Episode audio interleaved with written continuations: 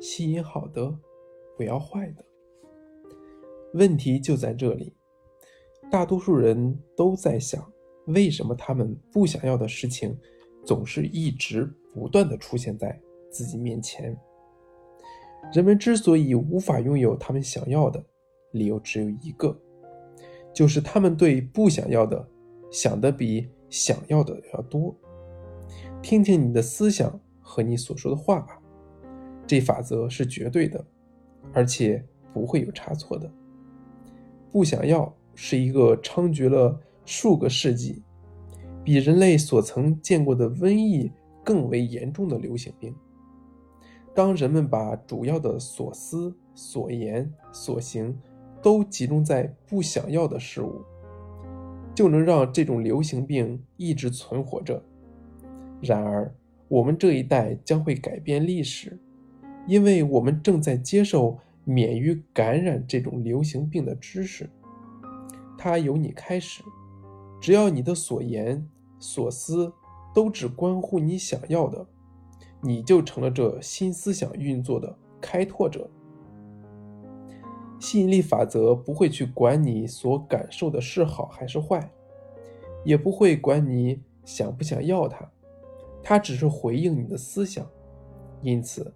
如果你只是看着堆积如山的债务，对它感觉糟糕透顶，那你就是在对宇宙发出讯号，说：“我真的感觉糟糕透了，因为有这么多的债务。”你这样想，只能是不断的把自己强调这种糟糕的状态，这种感觉充满了你生命中的每个层面，你得到的将会是越来越多这种烦恼的感觉。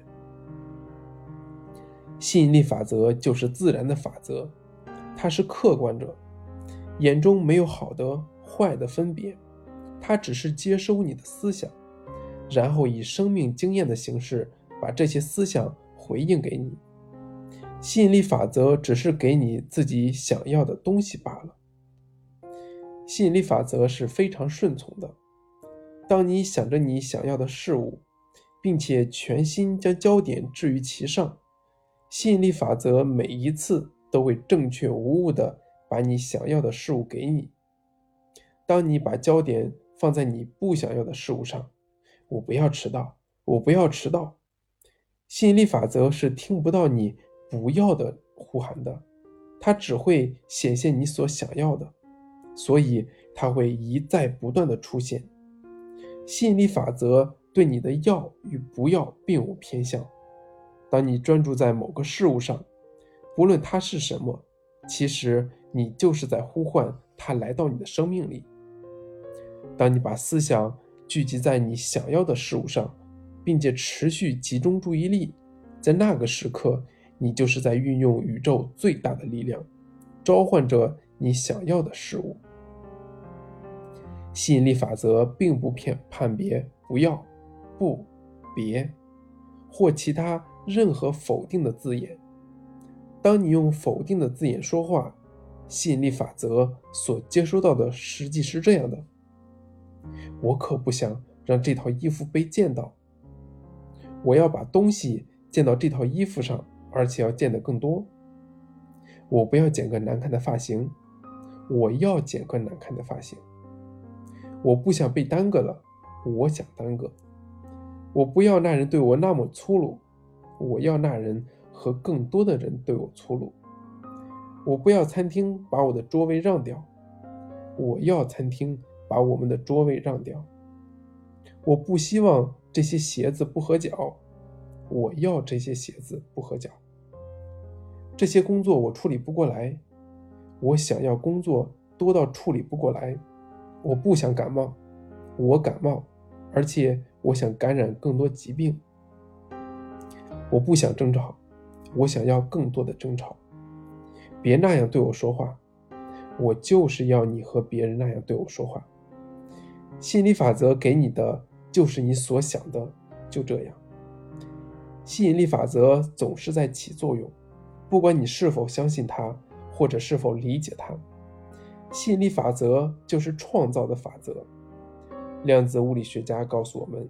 整个宇宙是从思想中出现的。你借由思想和吸引力法则创造出你自己的生命，而且人人皆然。不是你知道这个法则，它才运作，它早已在你的一生及从古至今每个人的生命中持续运作。当你意识到这个伟大法则，你就会意识到自己拥有多么不可思议的力量，竟然能够把自己的生命想出来。你在思考的同时，它就在运作；你思想流动的时候，吸引力法则也在运作。当你想着过去，吸引力法则运作着；当你想着现在或未来，吸引力法则也在运作着。它是一个持续的过程，你无法按暂停或终止键。它和你的思想一样，永远都在运作着。不论我们是否有所察觉，我们大部分的时间都在思考、说话或听别人讲话时，你在思考；阅读报纸或看电视时，你在思考；回忆过去时，你在思考。考虑未来的事情时，你在思考；开车的时候，你在思考；早上准备一天的开始时，你也在思考。对我们许多人来说，只有在睡觉时才不会思考。然而，吸引力法则的力量仍然会对人睡睡前最后的那几个思想发挥作用。所以，睡前还是想些好的事情吧。创造一直都在发生。每当一个人产生一个思想，或者持续某种惯常的思考方式，他们就处在创造的过程中，就必定会有一些东西被创造出来。你现在所想的，就在创造你的未来。你用思想创造你的生命，因为你一直在思考，你便一直在创造。你最常想的，或最常把焦点放在上头的，将会出现在你的生命中，成为你的人生。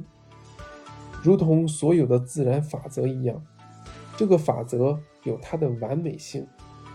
你创造你的生命，种什么因，得什么果。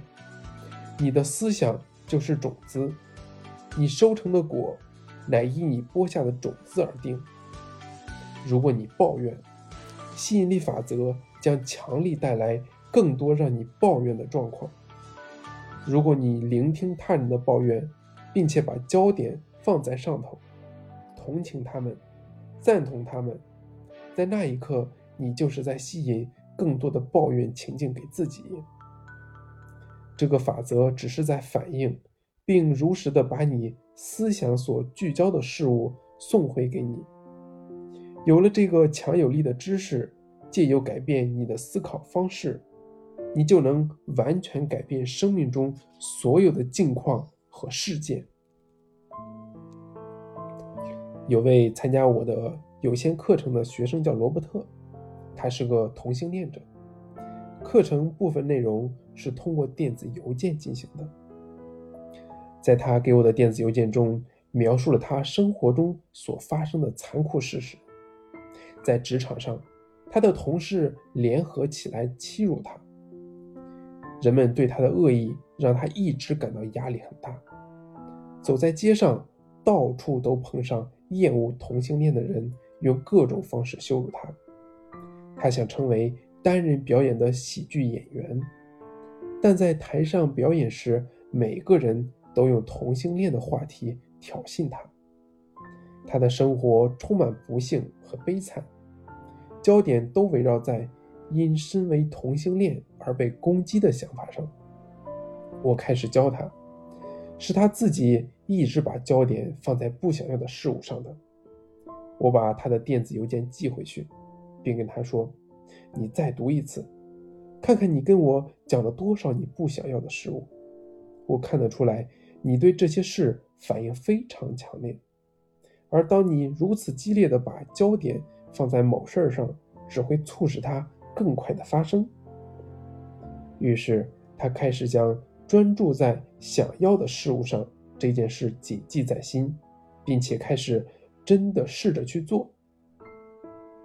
接下来六到八周内所发生的事，绝对就是一个奇迹。以前在办公室骚扰他的同事，要么被调往别的部门，离开公司，要么根本不再找他麻烦。他开始喜欢他的工作了。当他走在街上，再也没有人骚扰他，他们全不见了。当他照例上台表演，他开始获得观众的起立喝彩，而且没人挑衅他了。他整个生命都改变了。因为他从专注在他所不要、所畏惧、所避免的事物中，转变成专注在他真正想要的事物上。罗伯特的生命改变了，因为他改变了思想。他向宇宙发出不一样的频率，不论情况看起来有多么不可能，宇宙必定会送来新频率的画面。罗伯特的新思想成为他的新频率。他的整个生命画面就改变了。你的生命掌握在你手中，不论你现在身在何处，不论你生命中发生过什么事，你都可以开始有意识地选择你的思想，进而改变你的生命。根本没有所谓的绝境，你生命的每一个境况都是能改变的。